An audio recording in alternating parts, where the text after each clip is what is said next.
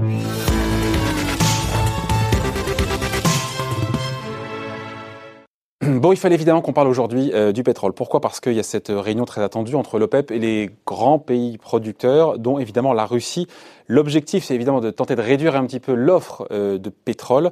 Réunion qui, euh, au départ, devait avoir lieu lundi et qui a, été reportée. Bonjour, Laurent. Bonjour. Ça va, Ça va Laurent Grassin, directeur de la rédaction de Boursorama. une réunion pour mettre un petit peu, j'ai envie de dire, de, de rationnel dans le comportement du baril, parce que quand on regarde la courbe... C'est fou c'est un truc de dingue. Ouais, c'est fou. Effectivement, on peut revenir à cette à cette, euh, au déclenchement de cette crise, cette crise dans la crise, puisqu'effectivement, crise sanitaire euh, du Covid-19 et puis crise sur le marché pétrolier, sur cet achoppement des discussions début mars, le 6 mars, entre l'Arabie Saoudite et les Russes. Euh, on peut trouver ça dingue aujourd'hui, mais après tout... Personne l'a vu venir. Exactement. Cette, cette guerre entre l'Arabie Saoudite et la Russie. Et je pense que eux n'ont pas vu venir la gravité de la crise du coronavirus non plus. C'est-à-dire que Début mars, finalement, c'est plutôt, ça reste plutôt cantonné à l'Asie. Euh, les Saoudiens voient bien déjà le marché du brut qui est en train de, qui est en train d'être sous pression. Ils se disent il faut absolument réduire l'offre. De l'autre côté, la Russie dit attendez, moi les quotas de production, on sait que les Russes ils sont pas forcément favorables et que eux ils sont plutôt dans une conquête, enfin dans une logique de, de conquête de parts de marché. Résultat, c'est un désaccord et l'Arabie Saoudite dit puisque c'est comme ça, elle met le feu aux poudres. Et bien moi, je vais augmenter ma production et autour de 9,7 10 millions de euh, barils jour, on va passer à 12. Effet immédiat euh, sur. Et en le vendant moins cher. Elle dit je vais le vendre moins cher. Et, en, et, en, et, en, et effectivement, en plus, en faisant un effort sur les prix, alors tsunami euh, sur sur le marché pétrolier avec un Brent, enfin un baril qui était aux alentours de 70-60 dollars début d'année qui, passe à 30 puis à 20, euh, voilà, suite, euh, suite à cet euh, échec des négociations entre l'Arabie Saoudite et, et, les Russes. Voilà, et ça se dans le même temps, évidemment, quasiment la moitié de la planète s'est mis en mode confinement. Euh, on connaît maintenant, on savait qu'il y aurait moins de consommation de pétrole, évidemment, mm. on ne sort plus de sa voiture, tout était quasiment à l'arrêt. On sait aujourd'hui, on a pu chiffrer la baisse de la demande en or noir Eh bien effectivement, c'est-à-dire que c'est là où il y a eu, je pense, un, un loupé, mais encore une fois, comme, comme finalement tout le monde, hein, on, on l'estime à peu près à 30 millions de barils jour, à peu près 30%, un tiers, un peu plus d'un tiers de la demande, voilà, qui s'est qui s'est qui s'est évaporé, si je puis dire, sans mauvais jeu de mots. Euh, un exemple, par exemple, l'Inde, qui est le troisième acheteur mondial de pétrole, la, la la, demande a baissé de 70%.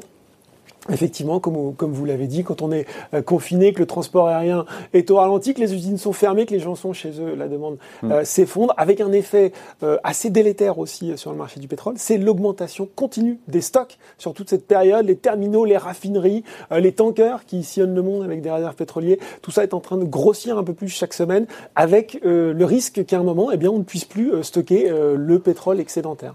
Dans cette histoire incroyable, il y a aussi ce tweet, les tweets de Donald Trump. C'était la semaine fin de semaine dernière. Euh, début avril, oui, effectivement, 1er ou 2 avril. Voilà, donc c'est pas un poisson. Et, et, et, voilà, tweet où en gros il dit il va y avoir un accord entre russe et saoudien. Et là, le pétrole, vouf, qui remonte d'un coup. C'est toute la complexité de la position américaine, et encore mieux servie par l'instabilité chronique de Donald Trump, qui est de se dire effectivement, dans un premier temps, souvenez-vous, il avait dit ah c'est une super nouvelle, hein, c'est une super nouvelle. Les Américains vont pouvoir mais oui, payer moins cher leur moins essence. cher leur essence, sauf qu'ils peuvent plus bouger. Bon, toutes les, mais voilà, donc. Euh, au début, effectivement, Donald Trump s'est bruyamment euh, euh, réjoui de cette baisse du pétrole. Et puis, effectivement, début de semaine, mais on va, on va en reparler, hein, ces deux tweets qui disent ah j'ai eu mon ami MBS Mohamed Ben Salman, le prince héritier saoudien. Ils sont en, discussion avec la, avec la Russie pour trouver un accord. Je suis super optimiste. On pourrait voir une réduction de la production de 10-15 millions de barils. Effectivement, euh, enflammement euh, des cours. On, se disait que les négociations allaient très bien. Et puis, euh, jusqu'à ce que Donald Trump dise qu'a priori, les États-Unis ne feraient pas partie d'un accord de réduction de, la, de la production. Ce qui explique aussi que l'OPEP est en train d'essayer de convaincre un peu tout le monde. Ce qui explique sans doute aussi le report de cette réunion de lundi à aujourd'hui pour euh, essayer véritablement de consolider les positions. C'est ça l'objectif aujourd'hui ça, que ça aboutisse ou pas, de réussir à avoir un accord de réduction, encore une fois, du, du, cours de, pas du cours, du, nombre de barils qui sont qui De la production, effectivement, de l'offre. C'est-à-dire qu'effectivement, c'est comme dans Star Wars, hein, il, faut rééquilibrer, il faut rééquilibrer la force. Ben oui, oui, c'est vrai qu'avec une, avec une, un tel effondrement de la demande, il faut réussir euh, euh, à réduire, à réduire la production, et ça va pas effectivement euh, être simple, euh, même si euh, les, les, les Saoudiens sont prêts à prendre la plupart de, l'effort de guerre euh, et, effectivement d'essayer d'entraîner la, Russie dans leur sillage. Il y a un mais avec la Russie. Hein. Il y a un mec, la Russie, effectivement, on sait que euh, lui, euh, Vladimir Poutine a estimé, on sait qu'ils sont toujours un petit peu, euh, ils, sont pas très favorables, en tout cas, à ces négociations, et lui, il veut que les Américains fassent un effort, et effectivement... Ouais, mais là, je vous coupe tout de suite, c'est plié, les Américains, jamais ils feront un effort. Alors, c'est là qu'on rentre dans toute la, complexité de la position américaine. On a dit, Donald Trump euh, s'est réjoui de la baisse, effectivement, c'est positif pour le consommateur américain, ça c'est le côté... Si tant est qu'il puisse prendre sa bagnole. Si tant est qu'il puisse prendre sa bagnole. Le côté face, c'est c'est que euh, euh, c'est très compliqué légalement. Euh, on peut pas imposer de baisse de la production aux États-Unis. C'est-à-dire que ça, effectivement, il, pourrait décider que certains acteurs, notamment au niveau du Texas, baissent la production, mais je suis pas sûr qu'ils seraient prêts à le faire, sachant que d'autres acteurs ailleurs aux États-Unis continueraient à pomper.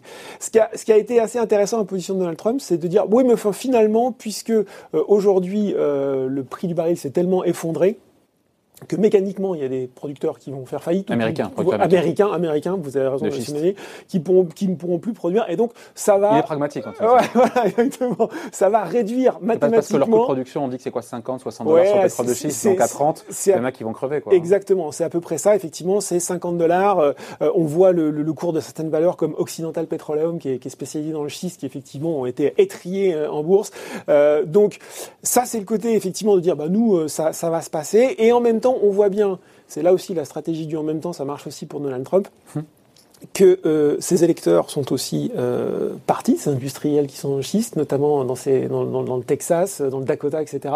Et euh, Donald Trump n'a pas non plus complètement intérêt à ce que toute la filière s'effondre. Donc lui aussi a un intérêt à, enfin, à participer. Il a un intérêt, non, pardon David, à ce que les prix remontent, sans pour autant participer à cette, euh, à cette réduction de la production. Bon, après, euh, justement, réduction de la production de combien? Au vu de ce qu'on a dit sur la consommation qui a baissé de 30%, 30 millions de barils le jour, mm. des, des, stocks, les tankers, il y en a partout du pétrole mm. qui attend d'être d'être utilisé, il faut baisser de combien Alors, ben, c'est un peu ce qu'il dit dans son tweet, c'est-à-dire que et c'est là où c'est. Il a donné un chiffre, il a dit quoi Ouais, 10-15 millions, 10-15 millions de barils jour de réduction de la production. Et c'est là où ça devient un peu effrayant, parce que un, 10 euh, millions euh, de barils jour, alors c'est plus tout à fait le cas maintenant puisqu'ils ont augmenté, mais c'est grosso modo euh, la production de l'Arabie Saoudite ou de la Russie, donc c'est énorme. Donc c'est à la fois des chiffres qui sont énormes et en même temps, on n'est même pas sûr, étant donné l'excès de production aujourd'hui, de l'ordre de 20 millions de barils, que ça va suffire.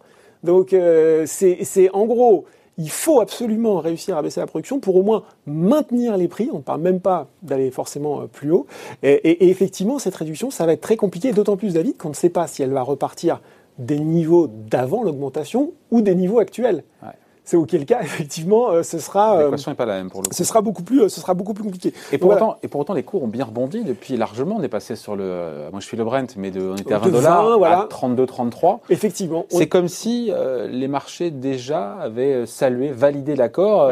c'est pas un peu optimiste quand on vous écoute quand on voit la complexité encore une fois. Ben, c'est-à-dire qu'effectivement depuis les tweets de Donald Trump le, le, Brent est repassé de 20 à 30 à 34. Là il continue à monter aujourd'hui. On voit même que les cours des acteurs je parlais d'Occidental Petroleum euh, se sont appréciés dans la, foulée de ces tweets. Euh, et on se rend compte qu'effectivement, c'est sans doute aller un peu vite en besogne. Déjà, un, parce que l'accord n'est pas fait, même si on voit bien que quand même tout le monde a véritablement intérêt à s'entendre en ce moment, euh, et ce qui explique aussi pourquoi Donald Trump a fait ce revirement. Et deux, David, même s'il y a un accord, on n'a encore pas tout à fait estimé l'impact de la crise du coronavirus sur le marché pétrolier. Donc mm. en fait, ça veut dire que même si on arrive à s'entendre sur ces coupes énormes, 10-15 millions... un train de retard à chaque fois. Et oui, ce sera peut-être encore pas suffisant sur le marché pétrolier. Donc encore pas mal de, de Oui, mais le signal en tout cas de fin, d'enterrer l'âge de guerre entre l'Arabie Saoudite et la Russie, déjà serait un signal C'est un impératif. C'est un impératif pour tenter de stabiliser le marché. Si on n'a pas ça, euh, attendons-nous encore des séances très très rock'n'roll sur le pétrole. Réponse aujourd'hui donc dans cette réunion spéciale de l'OPEP. En visioconférence. Avec, hein. la, la Russie, évidemment. évidemment. Vous n'êtes pas en visioconférence, vous Ouais, non, je suis en chair mais loin, mais loin de vous. Laurent Grassin. Allez, merci Laurent. Merci David.